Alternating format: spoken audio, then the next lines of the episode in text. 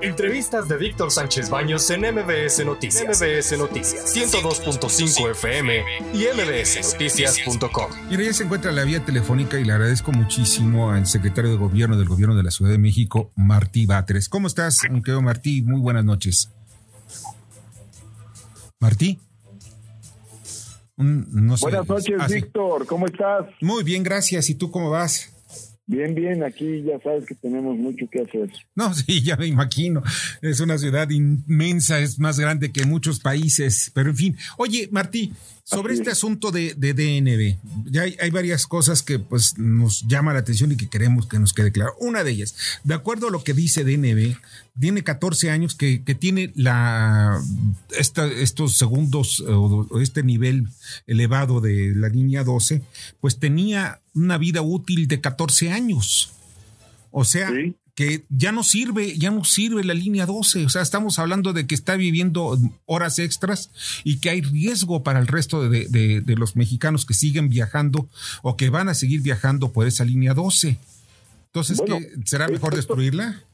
Esto que dice DNB, porque en efecto esto lo, dice DNB, que aun cuando tuviera el 100% de los pernos, sí la, la línea 12 solo sobreviviría 14 años de, vida útil. Esta es una afirmación tremenda que hace la empresa DNB y que consolida la, la conclusión inicial en el sentido de que está mal diseñada y mal construida.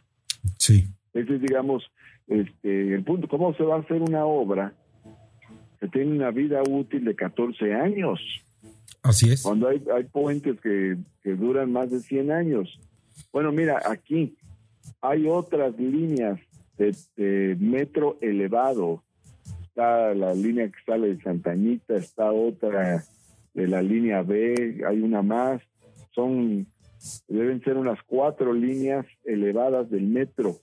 La de Santanita es de 1981. ¿Por qué no se cayó esa línea? ¿Por qué se cayó la de más reciente construcción? Pues como ¿Por qué dice, se cayó la que tenía nueve años y no la que tenía cuarenta años? Y como dice, eh, dice pues, también el gobierno de la está mal construida, porque está mal diseñada, está mal construida. Una obra no puede tener una vida útil este, tan pequeña. Pero esto nos lleva. Entra el tema, sí. Aquí entra el tema de, del el famoso tema del mantenimiento que lo quieren meter de calzador algunos. O sea, no se cae una obra por falta de mantenimiento. Si en tu, si tu casa no le metes yeso, si no arreglas las eh, cañerías, etcétera, eso no quiere decir que se va a caer, porque todas las líneas elevadas del metro han tenido mantenimiento y la que más mantenimiento ha tenido es la línea 12. Y no solo ha tenido más mantenimiento, sino incluso ha, estado cerrada durante largos periodos para hacerle mantenimiento especial. Entonces, ¿qué clase de mantenimiento necesita una línea que, este, que sin ese mantenimiento no puede sobrevivir? Pues un mantenimiento que implica prácticamente su reconstrucción cada año. Esto es verdaderamente absurdo. Por eso cuando se ha insinuado por parte de diversos actores políticos que el problema en la caída de la línea 2 es el mantenimiento, pues está diciendo francamente una tontería. Pero sabes algo, Martí, lo que se ha visto, eh, que también, y, y, ahí están los antecedentes, incluso visuales, que también lo tiene DNB, donde dice, bueno, tenemos esta información de Google Maps, de Google Earth, pero en fin, todo ello nos lleva a toda una serie de, de de videos que también fueron presentados a priori, o sea, antes de que ocurriera la desgracia, ya se veía que había un pandeo y esto no nada más es una, lo veía cualquier gente, nadie que era un ingeniero o un técnico. En algunos países, y esto lo he comentado constantemente, pues hay incluso entre la revisión que se hace, se utilizan rayos X Sí, rayos X para ver cómo está la, estructura, si no tiene ya fatiga, etcétera, porque todo, todo tiene fatiga. De algún momento tiene que ya hacerse a un lado una construcción. ¿Por qué? Porque se puede caer. O sea, con el tiempo es, es terrible para todos, hasta para la gente. Pero nos lleva a esta, esta reflexión, mi querido Martí. ¿Qué es lo que, lo que tenemos que ver hoy? Porque ya ocurrió esta desgracia. Para adelante, ¿qué va a pasar? O sea, están construyendo. Quiero comentar esto que dices, porque precisamente eh, la crítica que hacemos a, a DNB tiene que ver con varias cosas de este tipo, porque en el primer reporte dice eh, la empresa DNB que es imposible a simple vista darse cuenta, es imposible con una inspección este, ocular darse cuenta de la deflexión, o sea, el pandeo de de algún tramo de la línea 12. Pero luego dice, además, que el manual de mantenimiento no permite establecer un mecanismo para saber si hay líneas que se encuentran este, pandeadas o con deflexión. Eso lo dice al principio. Y luego en el tercer reporte, que es el que está mal hecho, porque el 1 y el 2 tienen coherencia entre sí, pero el 3 es otra cosa. El 3, pero no, te lo digo desde el, punto de vista político, Martín. no será porque, eh, no será porque, porque de alguna manera los dos anteriores hablan sobre la, construcción, sobre el diseño, que pues que quedó en el gobierno de, de, Marcelo Ebrard, ¿no? Que en realidad ese es el, quien hizo los contratos, quien pagó fue incluso Mario Delgado, presidente de Morena. Pues eso es, en el pasado, pero cuando se habla de la actualidad, no es para, no, no se cuestiona tanto por qué para sacar de la jugada o de cualquier, mm, vamos a decir, presunción de delito a Florencia Serranía, la directora del metro, la cual no tenía mantenimiento y dijo, del mantenimiento soy yo. No, a ver, espérame tantito. En primer lugar, es falso que no haya tenido mantenimiento de la línea. La línea tuvo mantenimiento especial, tuvo mantenimiento especial en la administración pasada. Después de los temblores, tuvo mantenimiento especial en la administración pasada cuando se detuvo por las fallas en, las líneas férreas. Tuvo mantenimiento especial en esta administración cuando se echó a andar. Tuvo mantenimiento especial este, en, en, 2000, en 2019, 2021, es decir, la línea 12 sí ha tenido mantenimiento, inspección y mantenimiento. ¿Y por qué no les entregaron las bitácoras a DNB? Y te entregó a la empresa DNB la información sobre el mantenimiento que ha tenido la línea 12. Ahora bien, es decir, cuando se dice que no tuvo mantenimiento, se está diciendo una falsedad y cuando se sugiere, porque nunca se dice, nunca se dice que la caída de la línea se deba a la falta de mantenimiento. No, no, se dice. Pero cuando se sugiere que la falta de mantenimiento es una de las barreras de que no se cumplió, se está faltando a la verdad. Ahora bien, cuando se dice que la falta de mantenimiento pudo haber incidido en la caída de la línea entonces se está diciendo una barbaridad. Pero por lo demás, hablando del informe de DNB, aquí hay varias contradicciones que son muy interesantes. La empresa, te decía, DNB, dice que el manual de mantenimiento no sirve para determinar si, se, si hay un pandeo de alguno de los tramos de la línea 12.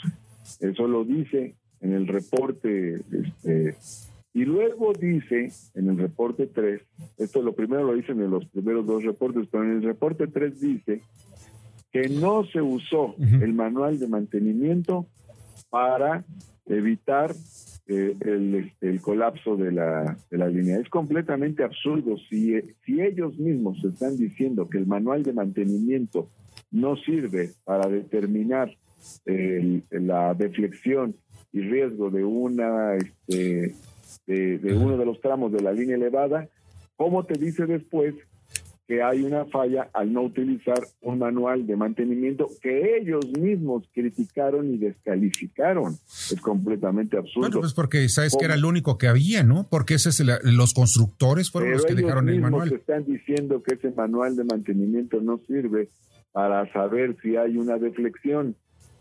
Como te dicen después que no se utilizó el manual de mantenimiento para evitar la deflexión que ellos mismos te están diciendo antes no se podía advertir por el manual de mantenimiento, porque el manual de mantenimiento simple y sencillamente no habla. Fíjate que hay algo que me parece muy interesante. Entonces ahí hay un, hay un absurdo, hay una contradicción claro. En, este, en este tema que a nivel mundial este, la empresa DNB. Es uno de absurdo entre, entre varios absurdos muy fuertes. Fíjate que a nivel mundial, y yo lo digo porque pues tuve una temporadita viviendo fuera del país. Concretamente está en París, en alguna ocasión recorriendo las, las calles de París en la noche, yo veía que hacían reconocimientos visuales. Estamos hablando de con unas lamparitas van tres o cuatro personas, van recorriendo y viendo si no hay desgaste. Pero eso, eso yo lo veo y aquí no he visto eh, en México, en todo el país. Yo no estoy hablando que sea un asunto de la Ciudad de México ni de privativo de Morena, nada. Estoy hablando de todo el país porque nada más construyen y ya ahí nos vemos. Juan Pablo de Leo, ¿alguna pregunta? No, a ver, antes de, antes de la pregunta, perdón. Sí. Pero, pero lo que tú dices no es así. Porque aquí no solo, no solo con una lamparita se va viendo, sino que hubo inspecciones especiales, mi estimado Víctor. Hubo inspecciones especiales porque incluso hubo situaciones especiales.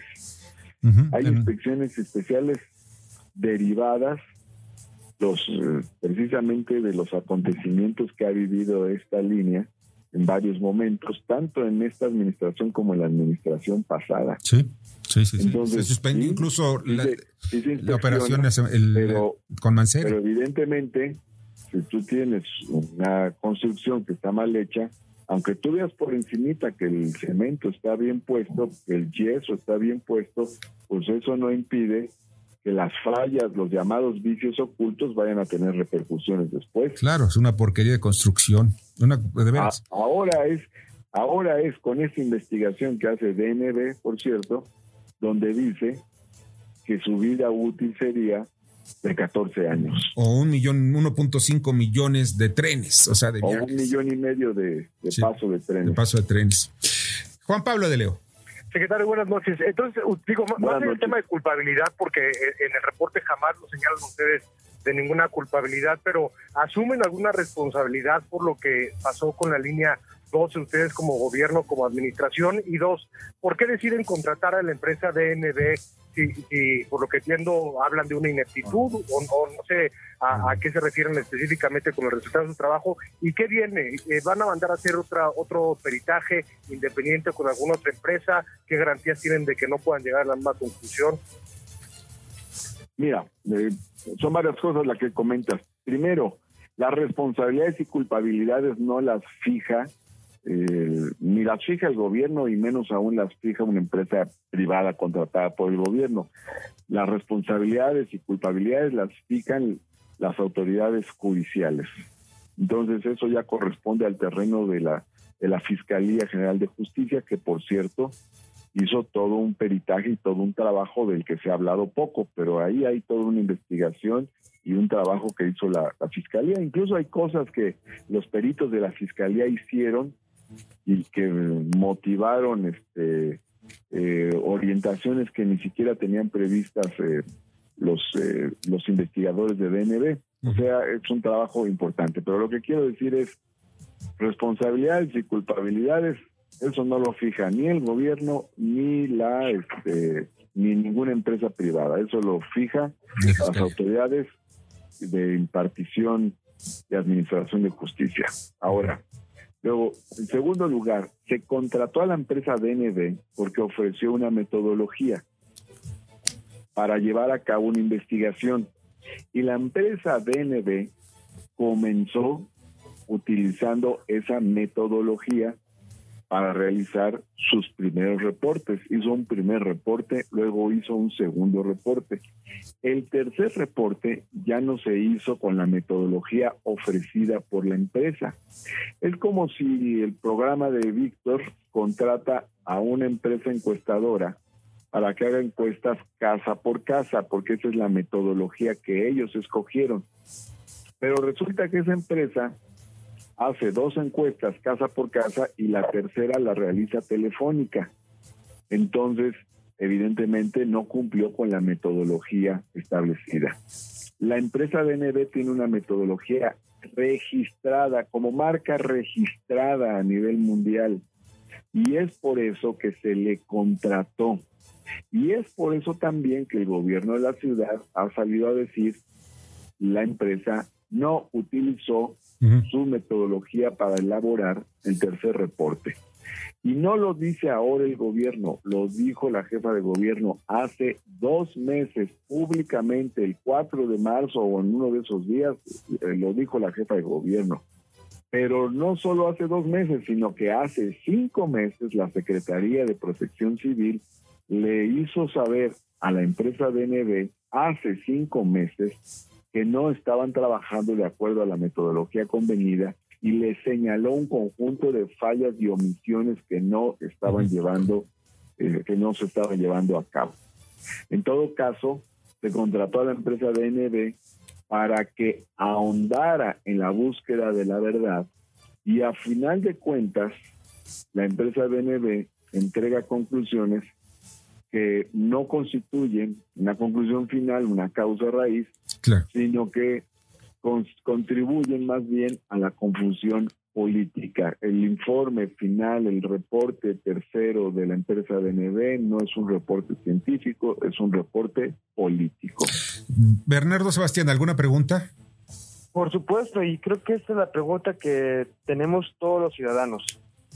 ¿Va a ser seguro usar esa línea?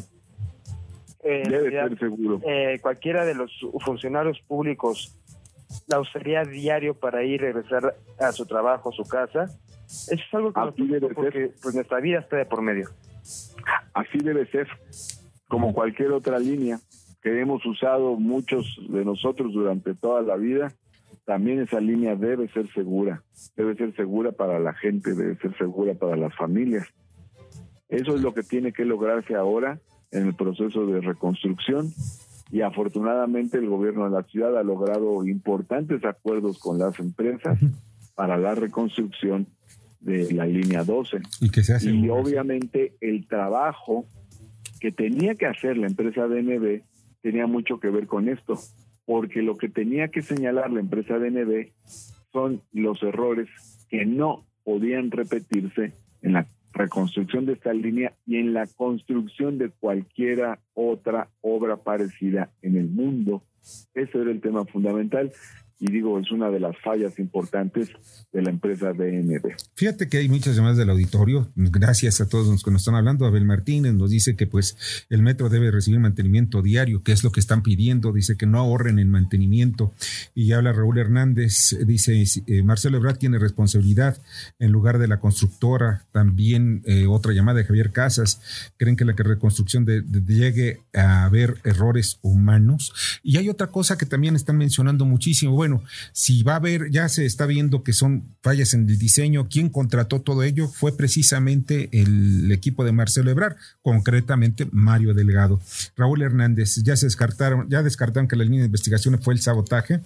Dice que a tres cuadras del siniestro hay un predio grande de donde se reunían eh, varios indigentes y escucharon un tronido. Bueno, ya son cosas que se están, se están, se están manejando.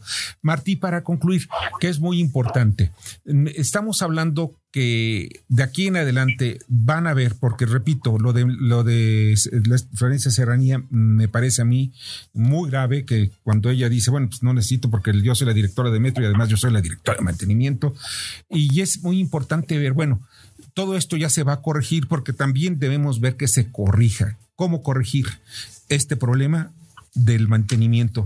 Donde se esté revisando constantemente el metro, se estén revisando los segundos pisos, se esté revisando toda la infraestructura para no encontrarnos con otra desgracia como la de Tláhuac.